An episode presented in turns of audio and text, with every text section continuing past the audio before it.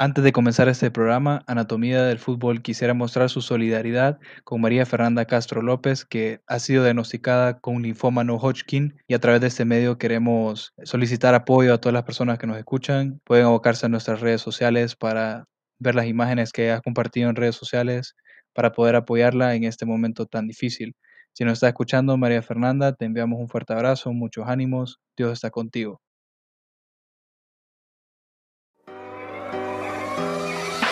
Viernes 18 de septiembre, esto es Anatomía del Fútbol. Qué placerazo estar con ustedes nuevamente y qué episodio tenemos por delante.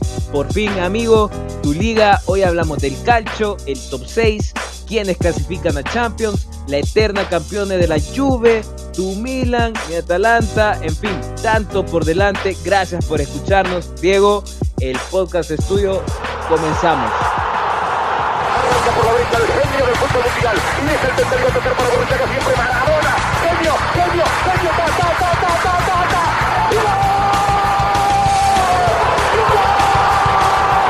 Bienvenidos nuevamente a otra edición de Anatomía del Fútbol. Hoy la verdad es que estoy más que alegre porque puedo hablar de la liga que personalmente más me apasiona, más me gusta y que es mi fuerte, como dice Alonso, la frase de Alonso.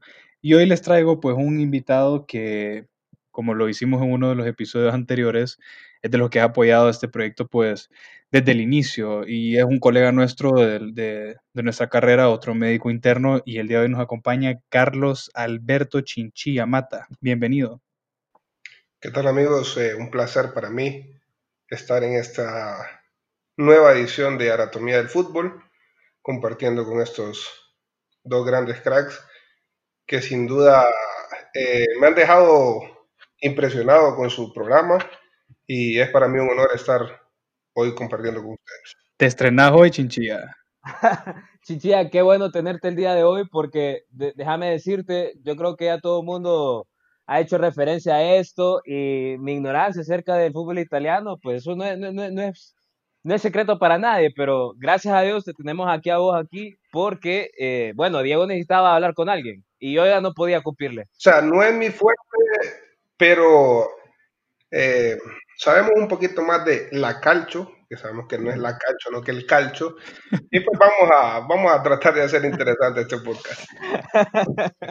Yo creo que para los que no escucharon eso, pues para que sepan, Alonso, uno de los episodios dijo la calcho, y yo pues en el momento no le dije nada porque qué vergüenza, pero ya, ya lo podemos molestar otra vez en público, pero de los errores aprenda, Alonso. Aquí te vamos a impartir una cátedra de, de fútbol italiano y bueno, creo que ya entramos de un solo, ¿verdad? Hay que hablar de, para mí, la mejor liga en cuanto que sea, sea entretenida.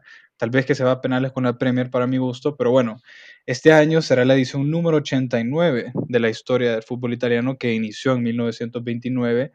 Y para que recordemos un poco, creo que vamos a utilizar el, orden de la tabla del, año pasado, de la temporada pasada, 2019-2020, para poder hablar de todos los equipos, pero le voy a refrescar un poquito la memoria. El campeón fue la Juve, qué raro, qué extraño, ¿verdad? Ganó por un punto. sí, o sea, me parece que son nueve con el del año pasado, si no estoy ah, equivocado. Ah, pero sigue, pero a tu criterio es la más divertida en comparación a la Premier League, ¿verdad? Yo no tengo idea cómo funciona eso. No, es que te lo digo, te lo digo. Eh, pero tener en cuenta que esta última edición de la, del calcio se define el, liderato por un punto. Y la Premier League por 40 puntos o 30 puntos de diferencia. Y sí, sí, ahí está, ahí está, como decimos Alonso. Pero bueno, creo que el punto se vio más porque la Juve llegó campeón al último partido y estaba pensando más en Champions. Eh, al final fue para nada. Pero bueno, sí, en teoría ganaron por un punto.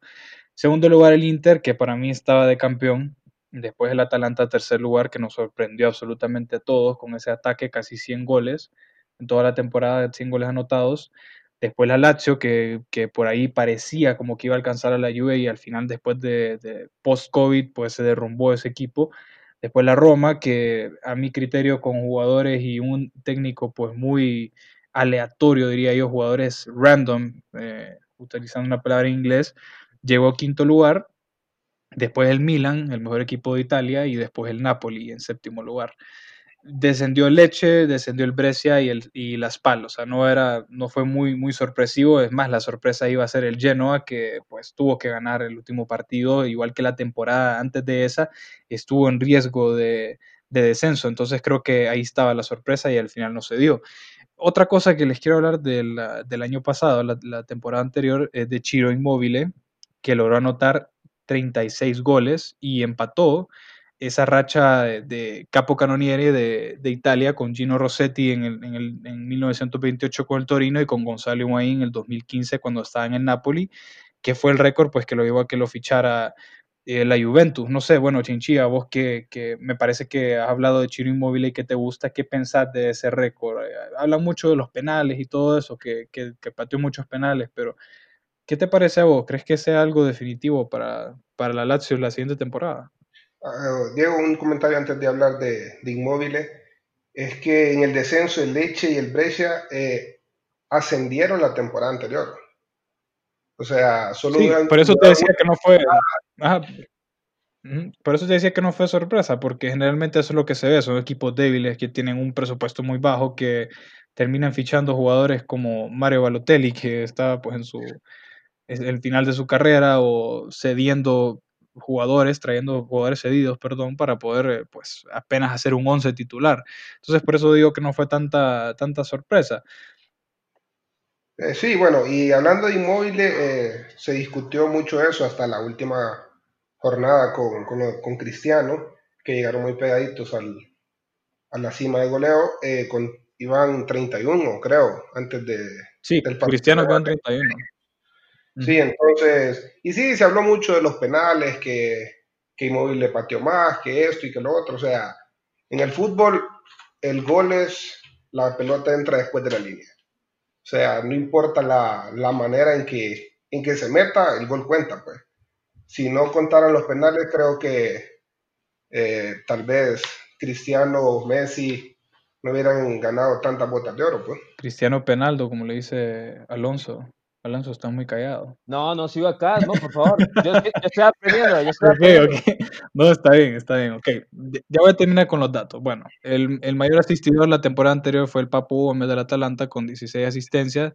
El segundo, por sorpresa, bueno, a mí me tomó por sorpresa, fue Luis Alberto de, de la Lazio y el tercer lugar fue Berardi del Sassuolo con 10. Eh, bueno, hablando ya un poco de esta liga que viene, eh, tenemos tres nuevos equipos, el Benevento, el Crotone y el Spezia, que para mí el que más llama la atención es Benevento porque lo trae Pipo Inside de la Serie B y va a ser interesante ese duelo con, con, su hermano que dirige la Lazio. Entonces, bueno, para los que no saben, su hermano es Simone Inzaghi dirige la Lazio. Entonces me parece interesante cómo literalmente uno de ellos está peleando por el título y el otro pues va a pelear por el descenso. Entonces, Creo que en ese orden, no sé si le gustaría que habláramos así, vamos desde el primero hasta el sexto. Diego. Eh, sí, dime. También re, recalcar lo del Spezia, como decís vos, que es su primera vez que juega Serie A desde su creación en 1907. O sea, vamos a ver qué tan, qué tan bien se desenvuelve en su primera temporada, ¿no?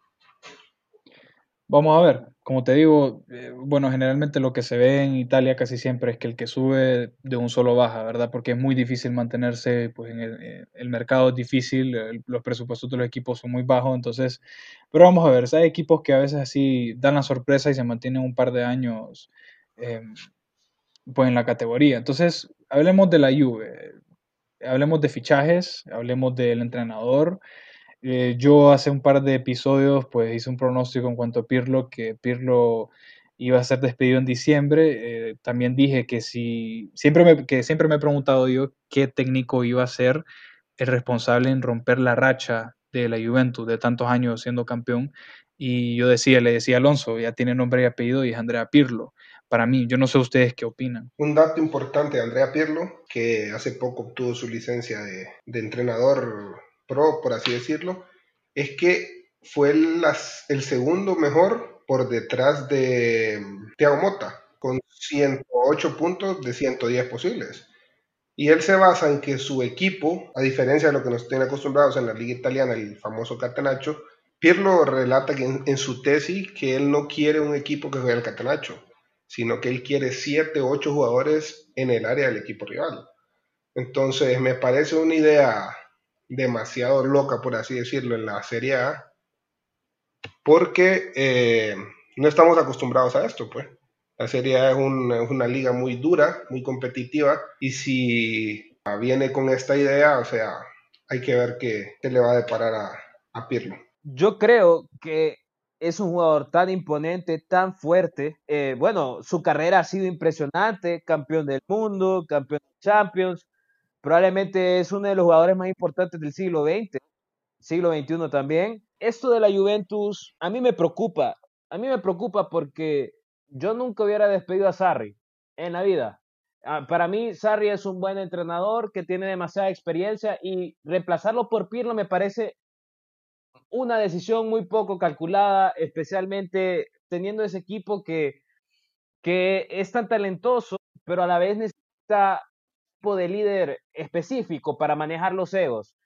Eh, tal vez, tal vez Pirlo pueda hacer eso porque hay respeto entre jugadores, ¿no? Y exjugadores. Aún así, yo te digo la verdad, eh, creo que todo esto es irrelevante para mí, no me importa cuántas veces vos lo digas que, lo van a despedir en diciembre o, que vos crees que sea la primera vez que la Juventus no va a ganar el calcio en, en, tanto tiempo. Yo creo que simplemente la Juventus tiene más.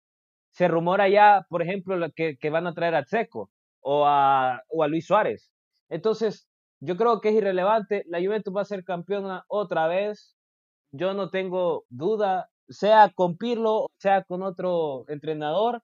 Cristiano solamente él, él, mete más de 20 goles por temporada fijos. Entonces, eh, hablar, de, hablar de calcio es hablar de que la Juventus va a ser campeón. No veo otra. Bueno, tal vez de, de, otras cosas que discutamos puedas cambiar de opinión, pero yo pienso que aquí, bueno, como decía vos, tal vez el despido de Sarri sí estuvo bien, pero estuvo mal el reemplazo. Y a mí, me, ahorita analizando las cosas, pues ya una imagen más grande, pienso qué lástima que las últimas temporadas de Cristiano y de Messi, ambos van a estar en dos equipos que inician nuevos proyectos con nuevos técnicos. O sea, no sabemos qué va a pasar con estos jugadores, perdón, con estos técnicos, con estos equipos. Entonces, es una lástima y espero que el siguiente año, pues Cristiano ese sería su tercer año en Italia y Messi va de salida. Eh, ¿Se imaginan un regreso de Cristiano en la Premier? y Messi en la Premier City United, wow, sería increíble. Pero bueno, hablando de fichajes de, de la Juventus, pues el fichaje de Arthur de hace tiempo y el cambio con Pjanic prácticamente. Eh, llegó un jugador eh, estadounidense, el primer estadounidense que va a jugar en la Juventus, que se llama Weston McKenney, que viene de, de Schalke 04. Tiene 22 años, vamos a ver, son esos fichajes pues prometedores y a ver cómo le sale a la Juve. Eh, regresa Kulusevski, que estaba prestado en el Parma, pues me imagino que no muchos saben quién es él, pero es un, es un jugador, eh, juega de extremo derecho, muy veloz, eh, tuvo mucho gol en el Parma, fue muy desequilibrante y yo creo que pues, puede suplir a Bernardeschi, que dejó mucho que desear esta temporada. También sale Higuaín, sale Blaise Matuidi y no sé quién más sale, Chinchilla, si tenés algún dato ahí más. Se va en ¿Quién más sale? ¿Quién más llega? De, definitivo que lo compra el Dortmund por 25 millones a Henry Cham. Y bueno, no, esos son los, los más relevantes de, de, este equipo. Yo creo que lo que más va a pesar es lo de Pirlo, ¿verdad? Entonces, eh, bueno, creo que no hay nada más que discutir de la Juve. Yo espero, pues, eh, por Cristiano más que todo, ¿verdad? Por, eh, los logros que él ha llegado, pues que pueda llegar a esa Champions con la Juventus. Claro, como fan del Milan, pues obviamente yo espero el fracaso de la Juve, pero bueno. Seguimos con el Inter, que, que es tu equipo, Chinchilla. Sos fan del Inter, ¿no? Qué asco. o sea, qué asco cosas del Milan. O sea, me da tanta tristeza que apoyas a un equipo que en sus últimos años ha sido un, un fiasco, por así decirlo. ¿Y ustedes qué han ganado? No, o sea, no, no necesariamente. Tenemos la Champions de 2010. O sea, Ajá.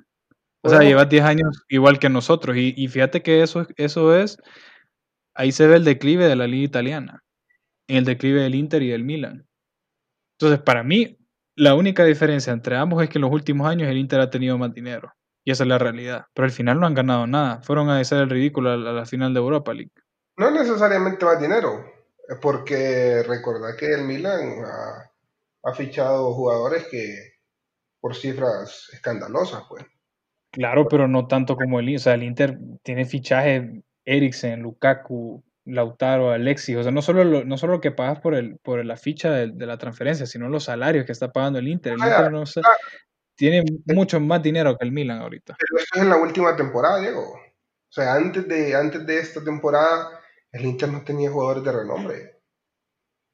El Inter jugaba con Borja Valero. Solo ahí, o sea, un jugador más de 30. Contra Nokia. Contra Nokia, correcto. Entonces, esta es la última temporada que ha tenido este tipo de fichajes y se ha visto que el equipo mejoró significativamente. Para mí, para mí el Inter estaba campeón y yo esperaba que fuera campeón por Conte y por el equipo, equipazo que tiene y no sé, vos, bueno, vos como fan del Inter, no sé qué, qué, crees que le faltó, de quién fue culpa, qué pasó, por qué no ganaron, porque después post-COVID tuvieron muchas, perdieron muchos partidos, empataron muchos partidos, casi el final del partido, casi siempre. Y no sé, ¿qué análisis me puedes dar de, tu equipo? O sea, eh, como vos decís, después de, de, esto de la pandemia, el equipo empezó bien sus primeros partidos. Sin embargo, eh, creo que esa esa como alegría por volver a conseguir un título esa emoción de estar cerca de volver a ganarlo, creo que afectó bastante, pues, porque recordemos que tiene adelante a Lukaku, a Lautaro y a Alexis Sánchez, que son unos delanteros letales, pero eh, sin embargo se quedaron a, un punto de ser campeones. O sea, no, no me decepciona tanto el rendimiento de mi equipo, porque eh, a pesar de la marcada diferencia con la Juve en cuanto a, fichajes, eh, estuvieron ahí, pues, hasta el final. Incluso superaron a la Lazio, que era como que todo el mundo decía, como, puede ser campeón la Lazio. Sí, porque la seguía la cola a la Juventus. Y mira, un análisis que te puedo hacer yo del Inter, em, además de la defensa, que lo discutíamos un ratito antes del episodio, que encajó la temporada pasada de todo el dato. Me parece que son 38, 36 goles. Encajó 36 goles, fue la mejor defensa de la liga y anotó 81 goles. Y solamente Entonces, perdieron yo, cuatro Sí, ahí lo que lo mató fueron los empates. Em, yo creo que, porque empató, empató 10 partidos. Yo creo que lo rescatable del Inter, además de lo organizado que es defensivamente y cómo explota las bandas con jugadores pues que a mí no me parece muy bueno, como Ashley Young, a pesar de que venga al United, pues un jugador que ha venido eh, pues ya al final de su carrera. Ahorita parece que viene Kolarov, está, bueno, me parece que ya se confirmó Kolarov, pero imagínate, 34 años. Creo que se fue más por la experiencia, Conte. También está Hakimi, que viene del Madrid.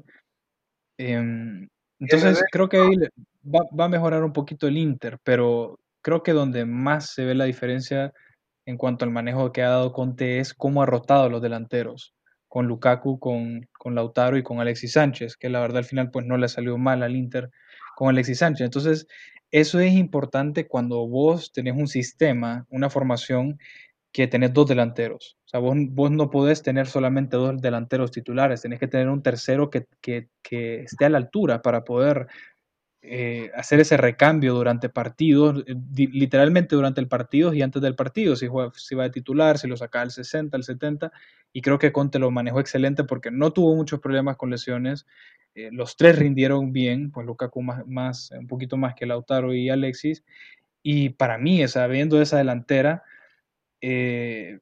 tenía todo para ganarlo. También me sorprende Eriksen, que estuvo en la banca muchas veces, bajó bastante su valor del mercado después de que llegó al Inter.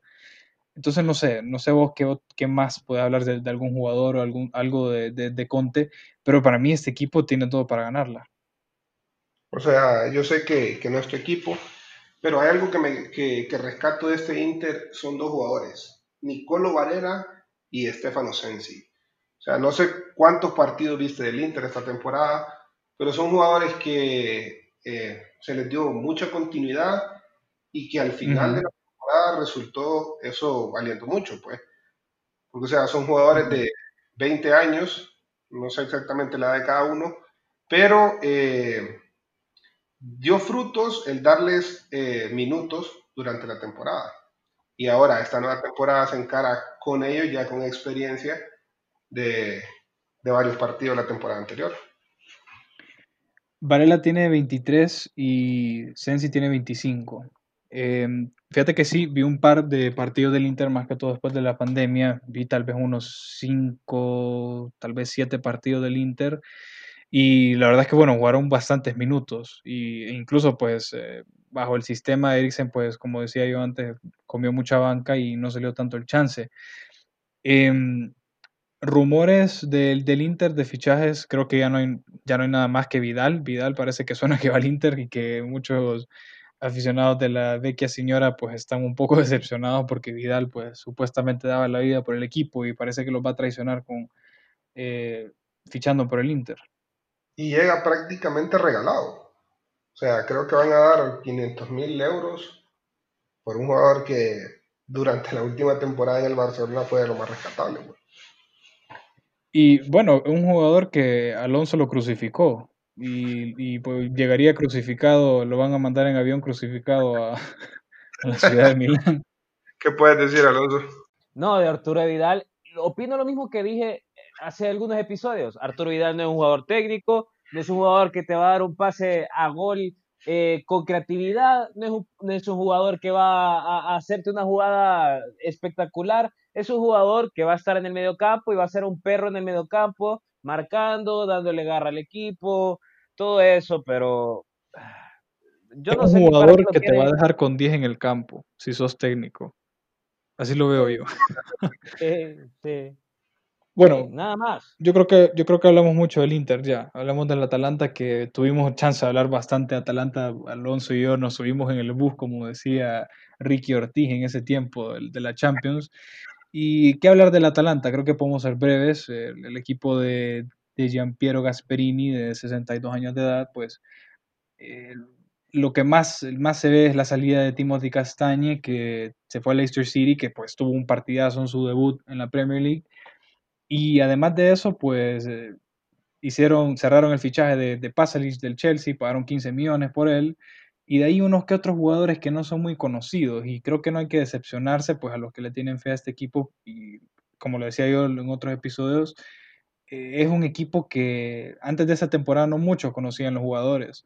Eh, jugadores como Gossens, como Hatteboer, como Palomino, como Toloy, eh, Golini, Sportielo, jugadores que pues hicieron su nombre, jugadores reciclados también, como el propio Mario Pasalic, que ya hablamos de él, eh, incluso Duván Zapata, que fue un desecho pues de la, del Napoli y del Udinese, que, que, no le tuvieron mucha fe, Luis Muriel incluso, que había pasado por otros equipos en, en el calcio, y al final pues fue una máquina este equipo, pero yo no sé, ustedes qué opinan, ¿Qué, creen que fue un destello de una temporada o creen que Atalanta pues está para pelear, eh, seguir peleando en Champions, porque va a jugar Champions la siguiente temporada. Para mí, eh, un equipo que realmente impresionó la temporada anterior, creo que nadie al inicio de la temporada daba un, centavo por ellos y que nos sorprendió más que todo después de la pandemia.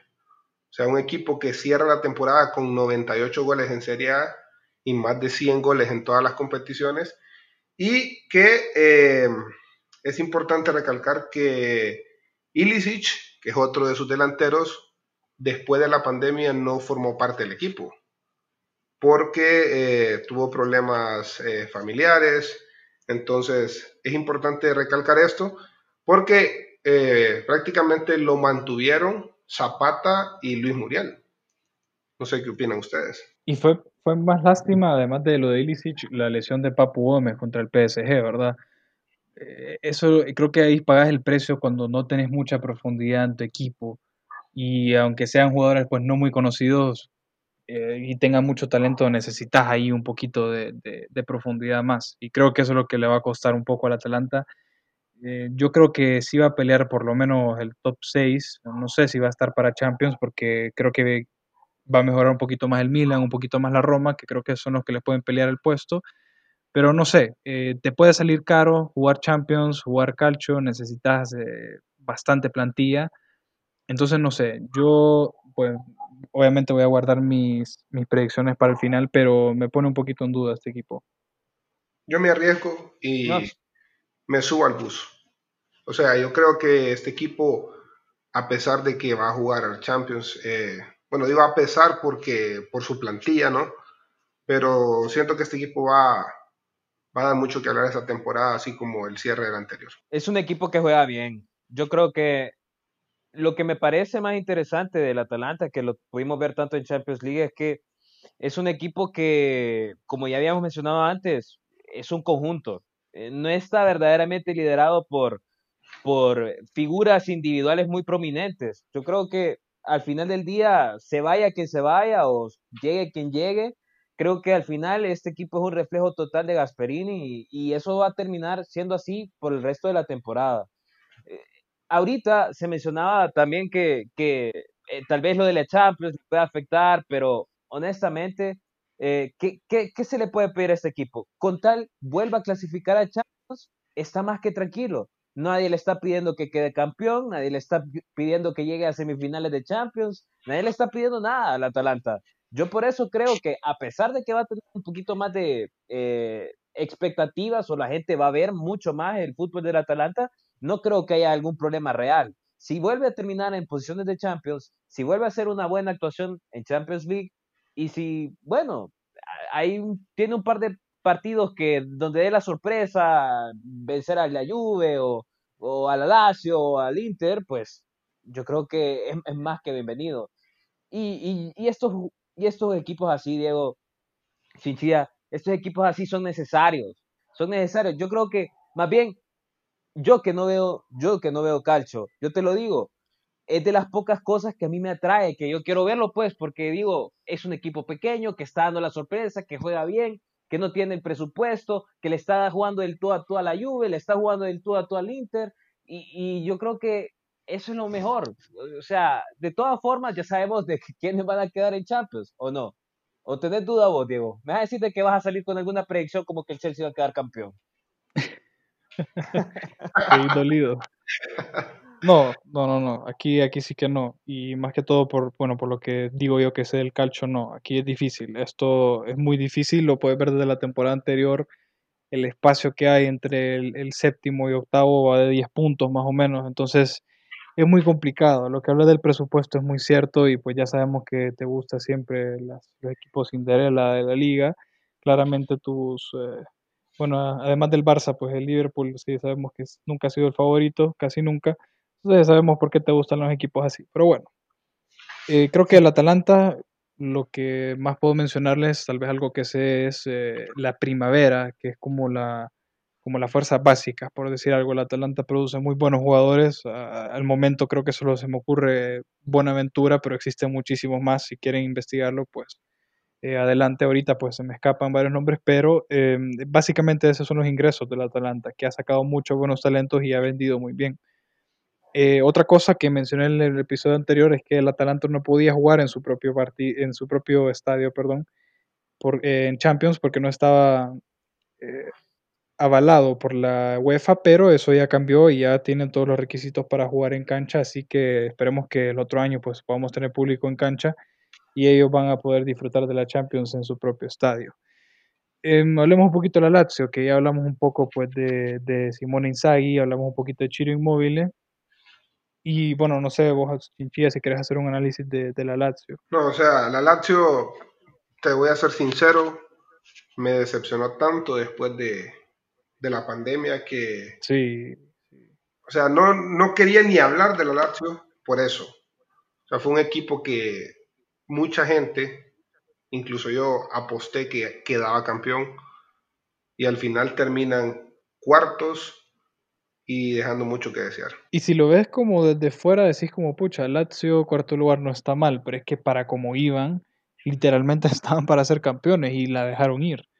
Yo, a mí lo que más me impresiona de este equipo es Inzaghi. Fíjate, yo al inicio pues no le tenía mucha fe, obviamente no le tengo fe a estos equipos porque no quiero que triunfen, pero me, impresiona mucho. Imagínate, Inzaghi tiene 44 años, relativamente joven para, para entrenar en Italia.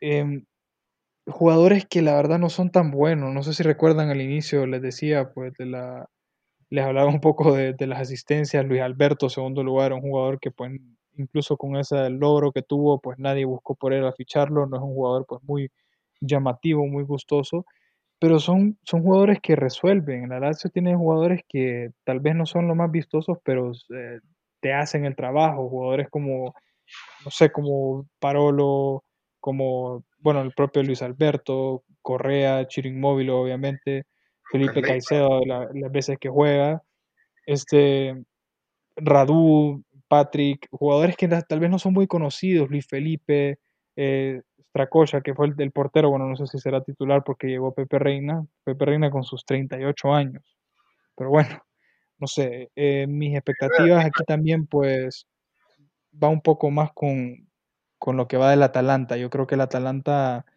y la Lazio les va a costar mucho estar en Champions y con el equipo que tienen rotar será muy difícil. Será muy difícil poner en cancha tu mejor once para la, para la liga y para la competencia europea. No sé ustedes qué piensan, la verdad. No sé si Alonso va a decir que qué bonito juegan y que, y que con lo bonito que juegan, pues van a, van a tirar flores en la cancha y van a ganar. Y Diego, ¿vos qué tenés en contra del buen fútbol? ¿Ah? Es que es, lo que, me cae mal. Diego, Diego, ¿Y cuando dije que jugaba feo el Atalanta? ¿Cuándo dije que jugaba feo el Atalanta? Nunca.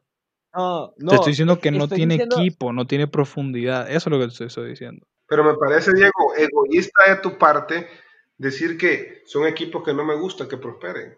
O sea. Exacto. exacto, exacto. Eso es lo que pasa. Mira, Chinchilla, mira, Chinchilla, yo te voy a decir algo acerca de Diego. Yo te lo voy a decir clarísimo. Mira, Diego es un tipo que creció toda su vida viendo al Manchester United ganando títulos. Qué bien por él. Muy bien.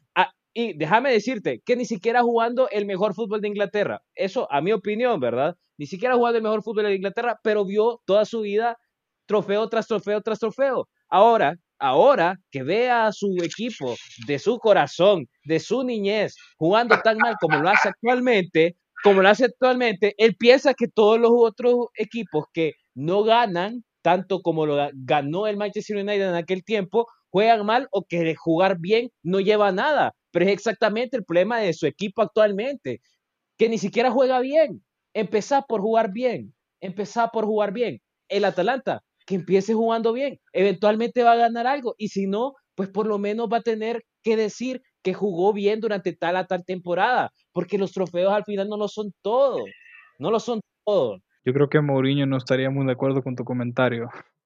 Yo creo que a veces, pues, cada quien tiene su gusto, ¿verdad? Pero yo pienso que es más importante sacar un resultado que jugar bien. Claro, estoy de acuerdo con vos que jugar bien te lleva a ganar partidos, ¿verdad? Y ganar partidos, lógicamente, te lleva a ganar títulos, pero, no sé, no, no estoy muy de acuerdo con vos, creo que a veces le tiran muchas flores a los equipos por su estilo, pero hay que ver las cosas en papel, o sea, no tienen un equipo suficientemente profundo como para competir tantas cosas. Eso es todo. Bueno, bueno, está bien.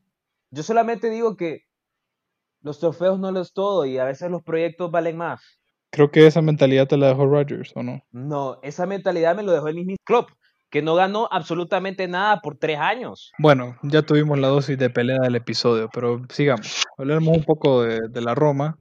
La Roma, pues como decía yo al inicio, siento que muchos jugadores que nadie conocía, incluso el técnico que, que nadie conocía, Pablo Fonseca, el portugués de 47 años, eh, muchos jugadores también eh, veo una, una, tendencia un poquito como el Atalanta, jugadores que fueron desechos de otros equipos, como, como Brian Cristante, como Miquitarian, eh, incluso Pastore.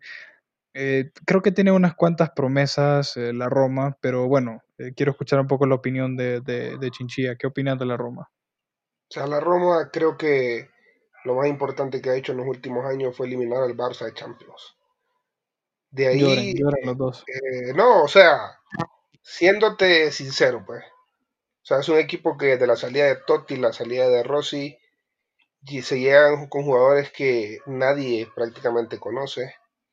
Y es un equipo que está ahí simplemente existiendo, entrando a UEFA Europa League y ya. Pero llega, pero llega, o sea, a veces vemos caídas de equipos yo veo incluso la, las, las, plantillas, parecía, vaya, por ejemplo, un poco la Fiorentina con la Roma, tal vez la Roma es un poquito mejor, un poco superior, obviamente tiene más, eh, tiene más nombre la Roma, pero lo que me refiero es que incluso con lo que decís vos, es un equipo que se ha mantenido, o sea, por lo menos llega a Europa League.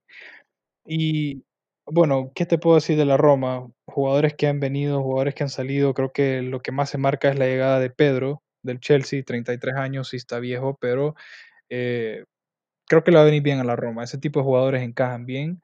Se rumora la salida de Seco, se confirmó la salida de Florenzi, que bueno, era el capitán junto a Seco, y se fue al PSG. Eh, se confirmó la salida de Schick también hacia la liga alemana, lo vendieron por aproximadamente 25, 26 millones. Salió Kolarov al Inter, salió eh, Gonalons, el, que, el jugador que venía de Lyon, hacia el Granada, y un poco de otros movimientos. Me parece que hicieron permanente el fichaje de Carles Pérez, ¿verdad? Chinchilla, creo que me estabas diciendo, que, que, pagaron al final creo que como 10 millones por él. 11 millones del Barcelona. Sí, eh, ficharon al, finalmente a Beretut, que le salió muy bien, incluso pues lo tenían en penales, y creo que tiene jugadores prometedores como eh, Justin Kluivert, eh, también Sengi Zunder, tienen jugadores como eh, Nicolás Aniolo, creo que esos son los tres que yo te puedo remarcar, que te puedo decir ahí hay futuro, ¿verdad? Pero de ahí la defensa, pues la defensa de la Roma creo que fue muy inconsistente en cuanto a la titularidad de los jugadores que tuvo. Incluso, pues bueno, la salida de Smalling, porque al final no, no quisieron pagar lo que el Manchester United estaba pidiendo por, eh, por el inglés. y bueno, el inglés está, está inscrito en el United para esta liga, pero no sé si se vaya a quedar. ¿Quién es Smalling, Diego?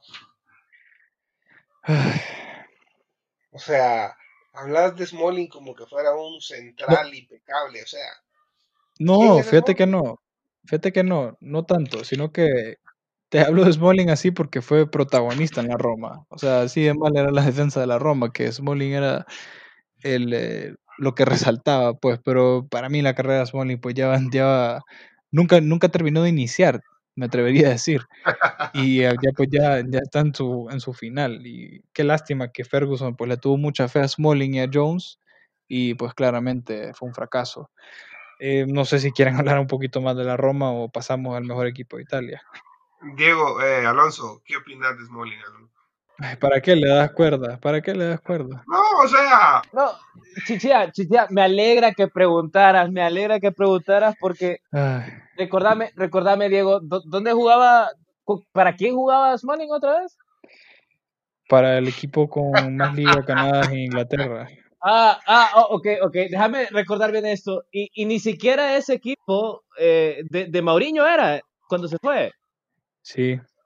Ah, ni siquiera el equipo de Mourinho que quedó quinto en la liga o algo así, ni siquiera ellos pudieron usar a Smalling. Ya podemos hablar de calcio. Bueno, ok. ¿Crees que sigamos peleando? Está bien, está bien, Mira, vamos, vamos a ponernos de acuerdo en algo. Smalling no sirve, ¿ok? Punto, punto final. Smalling no sirve, ya. fin. No, o sea, algo, algo que recalcar, amigos, ahí en, en la Roma es de este jugador Cumbulá. O sea, hablaba con Diego antes del, del programa que viene del Elas Verona, un defensa, y que en la última temporada en el Elas lo hizo espectacular. Yo creo que se le está dando la chance, ya como, como préstamo. No sé, pues, o sea, hay que hay que darle la chance de que, de que se pueda desenvolver y que, a ver qué, qué, tal sale. Peor es nada, pues si ya se le fue Smalling, tenían que traer a alguien, pues. Y yo, yo la verdad, pues, yo tengo que admitir que aquí, pues, en este lado me, me voy a parecer un poquito Alonso, de, que me gusta sufrir, llevo tantos años ay, siguiendo al Milan desde que se desarmó como entre el 2012 y 2013, pero bueno, así es esto, ¿verdad, Alonso? Algún día voy a celebrar otra Champions. Pues, em, no, no, no sé qué tan, no sé qué, qué tan cerca está eso, Diego, la verdad. 30 años, han pasado. Alonso esperó 30 años por una Premier. Sí. O sea, creo que... No, y, ni los 30 esperó porque ni había nacido, imagínate. Se salvó. esperó como 24 por ahí. bueno, el Milan. Yo creo que el sabor que nos dejó el Milan después de la pandemia bueno, del, del, reinicio de la liga después de la pandemia, es un sabor pues muy dulce, más que todo para mí, obviamente, porque yo no sé en realidad qué hizo Stefano Pioli para que fuera una máquina increíble y yo sinceramente espero que esto siga, porque si esto sigue, pues estamos finalmente para regresar a Champions.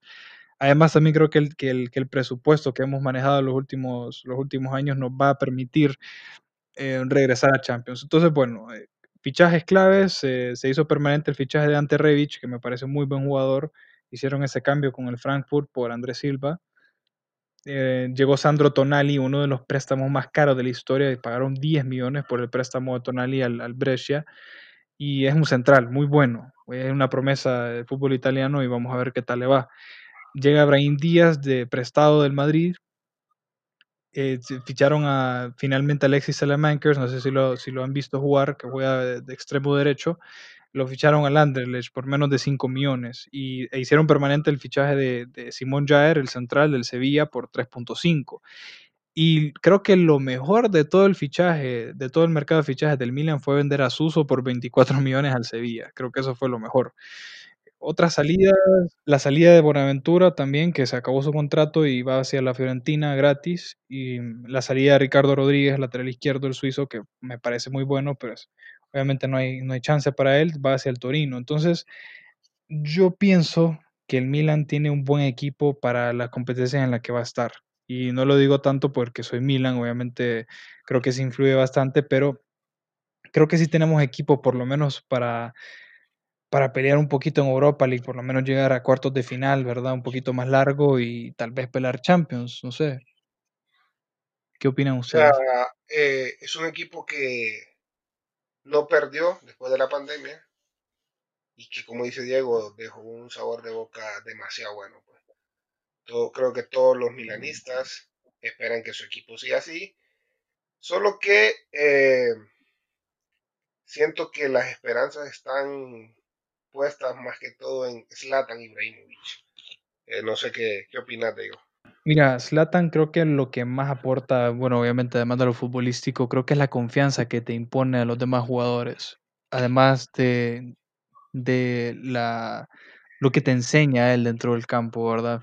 Imagínate un delantero de 38 años que generalmente en minutos 60, 70, pues ya sale por un jugador pues más explosivo como Rafael Leao, que es muy rápido. Diego, eh, Diego, Diego. A ver, ajá. Diego, la estrella de tu club ya jugó. La estrella de tu club ya jugó en la MLS, maje. Ya se retiró, pues. Ya se retiró. Mira, Alonso, te Ya se retiró. Lo sacaron el retiro. A Slatan. no, mira, mira, Slatan es, Slatan es un jugadorazo. ¿Para qué? Pero, oh, maje, y, y, yo no sé, yo no sé, Diego, pero pero por favor, estamos hablando de, del Milan. Siete, siete Copas de Europa y estamos recurriendo a un jugador de 38 años. Pero te ha dado resultados, pues. No importa su edad. Sí, pero, Diego, pero eso no es sostenible. No es sostenible. Claramente no, obviamente no, pero hay otros jugadores para eso. O sea, por lo menos una temporada más tiene. Bueno, está bien. Vamos a seguir esperando 30 años entonces. No tengo palabras ni siquiera para hablar del Milan. Así se lo digo. Em, otros jugadores que te puedo mencionar del Milan, bueno, Alessio Romagnoli, que lo han querido muchos, Donnarumma, ni hablar también. Eh, Musakio creo que ha dejado mucho que desear, muchas lesiones. Eh, creo que Jair pues le va a quitar la titularidad, que la va a pelear un poco con, con, con Tonali. Y Teo Hernández creo que es el mejor jugador en defensa, su, lo que aporta en ofensiva es demasiado bueno. Eh, ¿Qué más? La defensa lateral derecho creo que se pelea mucho con Calabria y Conti. Vamos a ver quién se queda con ese puesto. Eh, vi que Pioli pues le dio mucha confianza a Benacer, que a mí no me convencía mucho. Creo que con, con Chinchilla lo mencionamos, hace, un par de días hablamos de eso. Pero se vio más balance en el medio campo con Benacer. Eh, se le dio más libertad que Cie en el ataque. Eh, tenemos Chalanoglu, que pues ya lleva un, un, par de años en el equipo y ha demostrado pues más categoría. Eh, tengo un primo que dice que Paquetá no sirve. No sé ustedes qué opinan. La verdad es que para mí Paquetá es un poco irrelevante. O sea, Paquetá es un Vinicius, por así decirlo. No, no es tan malo. Brahim Díaz creo que se le va a dar más chances. Se le va a dar más chance a Brahim Díaz. Y creo que la clave arriba pues va a ser Revich. Y Revich se ha, ha cargado el equipo tantas veces que creo que así va a seguir. Samu Castillejo no me termina de convencer. Quisiera que, pues, si esta temporada llegamos a Champions, eh, se hiciera un relevo por un muy buen jugador en vez de él. Pero no sé, le veo fe, le, le, perdón, le veo buen camino al, al, Milan y le tengo mucha fe. Entonces, eh, pasemos a hablar del último equipo, del Napoli. Antes de, de- de pasar, eh, el Milan hoy se clasificó a la Europa League. Derrotó. Ah, sí, tuvieron que 2-0. jugar repechaje, es cierto, sí, sí. Jugaron, qué humillante, pero bueno, eh, ganaron y ok, ya estamos en Europa League. Qué triste, pero bueno, hablemos del Napoli. Napoli, No, no, espérate, espérate, espérate, espérate, espérate. Disfrutá, disfrutá, Alonso, disfrutá que te lo mereces. Mira, mira, mira, mira, mira, mira. Diego, yo no sé por qué te avergüenza de que han tenido que ir repechaje. No hay nada vergonzoso de eso. Mira, no hay trabajo que no sea digno. ¿Verdad que no hay trabajo que no sea digno? El trabajo dignifica. Y el Milan solo estaba trabajando. bueno, creo que, me imagino que tenés un cuaderno y has anotado, has aprendido un poquito de calcio, ¿verdad? No, sí, sí. De la Mira, no, yo la estoy- Sí, mira, yo.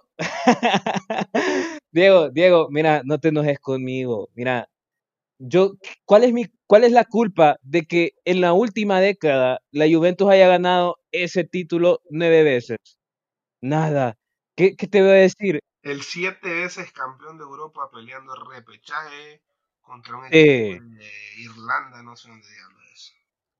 No, es que, es que, Y el Inter Mira, que ha ganado. Y es el, es que el, no, y el o Inter sea, que, que ha ganado No, el no Inter, estamos hablando del Inter, estamos hablando del Inter está en Champions.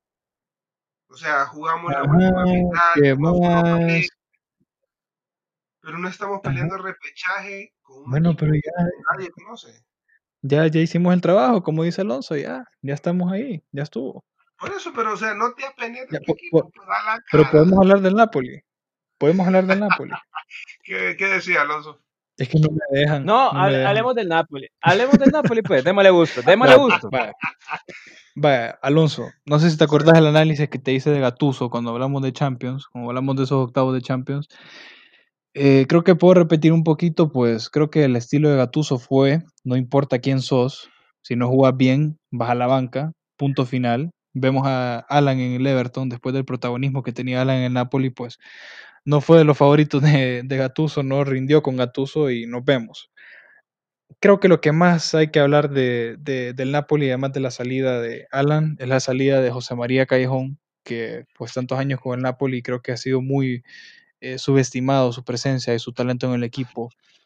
Em, ese par de años que estuvieron peleando el, el, el- el Scudetto con la Juve, ese par de años que ganaron muchas Copa Italia, creo que tuvo mucho que ver. Em, aún tenemos jugadores como Mertens, como Insigne, que seguirán en el equipo, seguirán siendo los líderes del equipo. Y tenemos el fichaje, uno de los fichajes más caros de la historia del Napoli, eh, proveniente del Lille de Francia, Víctor Osimhen, que no sé si alguien lo conocía antes de eso, pero Di Laurentiis soltó 70 millones durante una pandemia para traer a este jugador. No sé ustedes qué opinan de eso. Que anotó seis goles en sus dos primeros partidos de pretemporada Con el Napoli. con el Napoli. Mm, bueno, espero no decepciones, porque imagínate lo que pasa. O sea, ¿qué te puedes comprar con 70 millones? Te puedes comprar Lukaku, te puedes comprar, eh, ¿qué? Marcial, Firmino. No, Luis Suárez no. Luis Suárez 7 millones tal vez. Crucificado también, como dice Alonso. No sé, yo creo que el. Napoli, para el Napoli se le va a tocar reestructurarse, pero creo que Gattuso, pues por lo menos lo va a mantener eh, en las mismas, en las mismas ligas en las que ha estado, pues entre séptimo, cuarto lugar, creo que más o menos está para pelear eso. Eh, como le decía Alonso en la discusión de la Premier, creo que la Europa League es un arma doble filo. Esos partidos que jugás los jueves, después jugás un domingo, tenés que rotar bastante el equipo, a veces las lesiones te afectan, entonces no sé.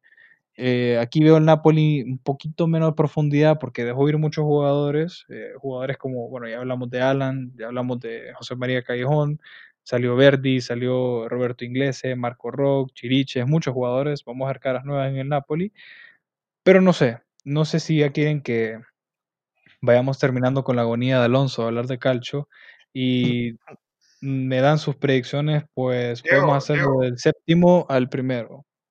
Diego, algo Dime. que aclarar. El Napoli se clasifica a UEFA Europa, League no por quedar entre los seis primeros, sino que por Exacto. ser campeón de Copa. Italia. Exactamente, sí. El perdona, es que para mí ya está, está dado, pero es cierto. Le ganó la, la final a la Juventus eh, fueron los primeros partidos que vimos incluso en, en el reinicio de, de esta, esto post-COVID en el fútbol. Y A ver, Diego, rumor vamos a... muy fuerte de, de que el regreso de Cavani, no sé qué tan cierto sea. Lleva como dos meses ese rumor, no sé. No creo que va para, no sé, no sé Cavani qué piensa de su vida, no sé qué piensa de su carrera, qué va a hacer. Bueno, pasamos entonces al- a las predicciones. Sí, mira, yo voy a empezar chinchilla porque para mí esto es lo más fácil del mundo. Eh, Dale, dale, Ah. dale, está bien. estoy buscando ahorita en Google y typeando temporada 2019-2020, posiciones calcho. Y las predicciones entonces para el siguiente año serán de sexto al primero, 6 Milan, 5 Roma, 4 Lazio, 3 Atalanta, segundo Inter y queda campeón la Juve otra vez. Qué fácil ser, ser genio en esta liga. Bueno, si va a ser tan fácil, ¿por qué no le pones un buen dinero a esa apuesta? ¿Sabes qué paga bien una predicción de cero de la tabla, verdad? Ay, Diego, Diego, Diego. Vaya, mejor, mejor, háblame, decime, Diego, decime, Diego, ¿cómo va a cambiar? Espérate, que, que, fíjate que, qué mal educado sos, fíjate que tenés un invitado, el invitado da la predicción primero. Adelante, Carlos Vaya, Alberto. no, no, o sea, deja que Alonso hable de, de la predicción de la calcio de él. Es que no sabe nada de fútbol italiano, no sabe, no sabe No, o nada. sea, no, no me voy a eso, sino que alguien que sabe de fútbol, no creo que de las predicciones conforme a la tabla de la temporada anterior. O sea, Alonso, ¿qué Bueno, pasa? Alonso sí. Él sí, déjalo, sí que para él esto es el fútbol italiano, déjalo. Ahí cuando vea campeón al, al, al Benevento de Inzaghi, vamos a ver. Ok, mis predicciones. eh, voy a empezar de arriba hacia abajo. Me voy con un Inter campeón.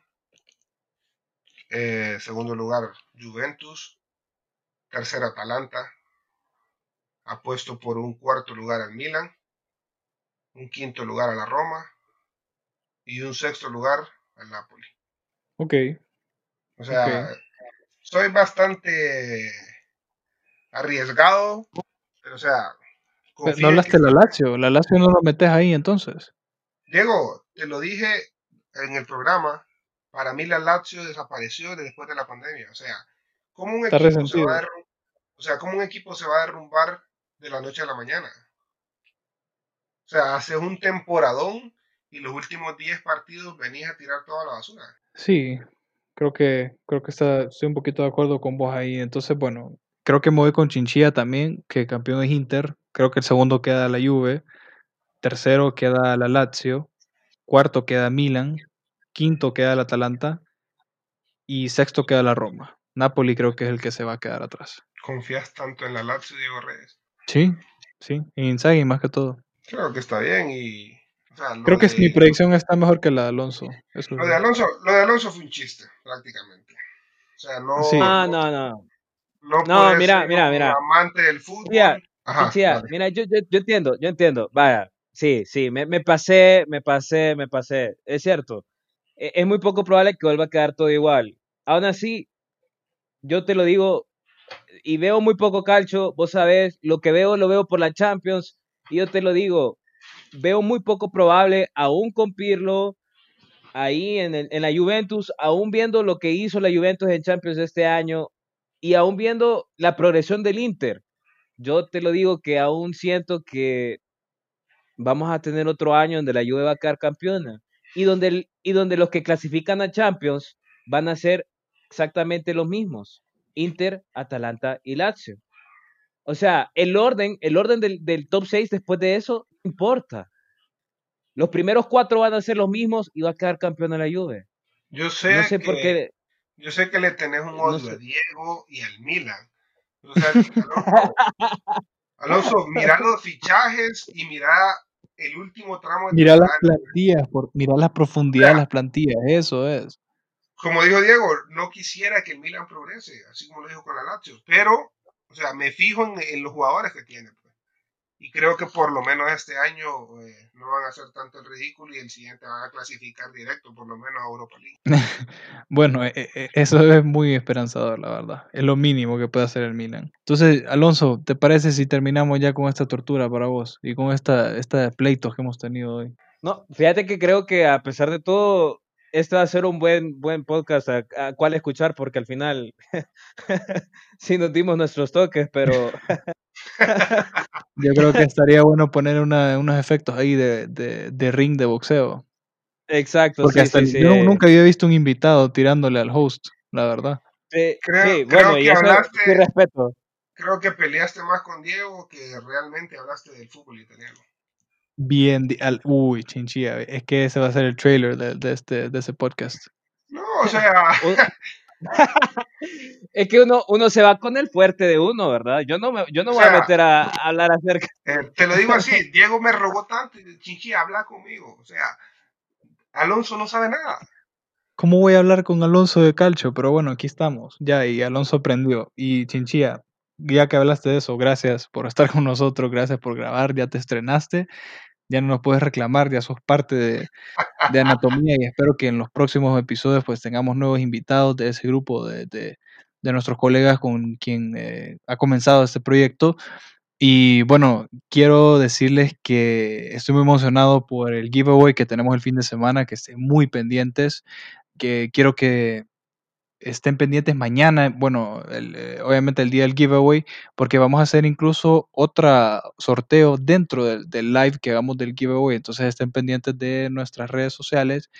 Y también quería pues apartar un pequeño espacio dentro de este podcast para eh, hablarles sobre una persona pues eh, que ha salido hacia las redes sociales a pedir ayuda por una circunstancia pues en su vida que la ha tomado por sorpresa, es de em, una persona llamada María Fernanda Castro López que ha sido eh, diagnosticada con eh, un linfoma no Hodgkin y pues bueno, nos unimos en solid- solidaridad con ella. Vamos a compartir en nuestras redes sociales eh, un par de imágenes que ella ha pues sacado en redes sociales para tener apoyo para su tratamiento oncológico que pues lo necesita en la mayor brevedad posible. Entonces, bueno, le enviamos un saludo por si a escucharnos, que muchos ánimos, ¿verdad? No sabemos, la vida pues nos cambia en cuestión de minutos, ¿verdad? Ya sea para bien o para mal y pues esperamos poder, eh, por lo menos con este eh, podcast, apoyarla y esperar que los que lo vean pues eh, se toquen el corazón y pues de lo que puedan tener, apoyarla un poco, ¿verdad?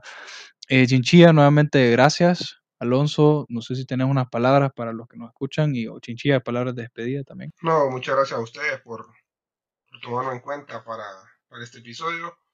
Eh, Alonso ya se acabó el resentimiento. y nada, eh, fue un buen episodio. O sea, creo que aprendiste un poco más del fútbol italiano, Alonso. Y Claro, claro. a los que nos escuchan, muchas gracias y hasta la próxima.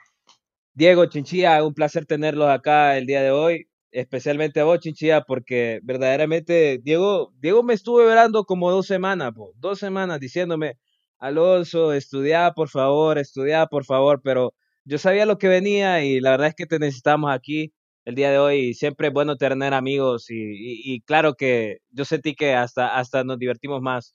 Eh, Diego, no sé si querés llevártelo ya. Sí, Alonso, nos vamos y quiero contarles también que tenemos pendiente un episodio muy especial con un invitado muy especial, probablemente para la siguiente semana, para que estén muy pendientes, una persona muy conocida, entonces eh, estaremos en redes sociales siempre avisándoles, ¿verdad? Nuevamente, gracias, infinitas gracias si llegaron hasta este punto del episodio. Gracias por estar con nosotros para esta previa del calcho. Espero se encuentren muy bien y hasta la próxima. Look at all the souls I saved. Look at all the O's I made. Same outfit a couple days. Yeah. Listen to Big Sean. Okay, praise nigga. This for my baby who coming over to bust it open. Who get an Uber but really deserve a dozen roses. Who got a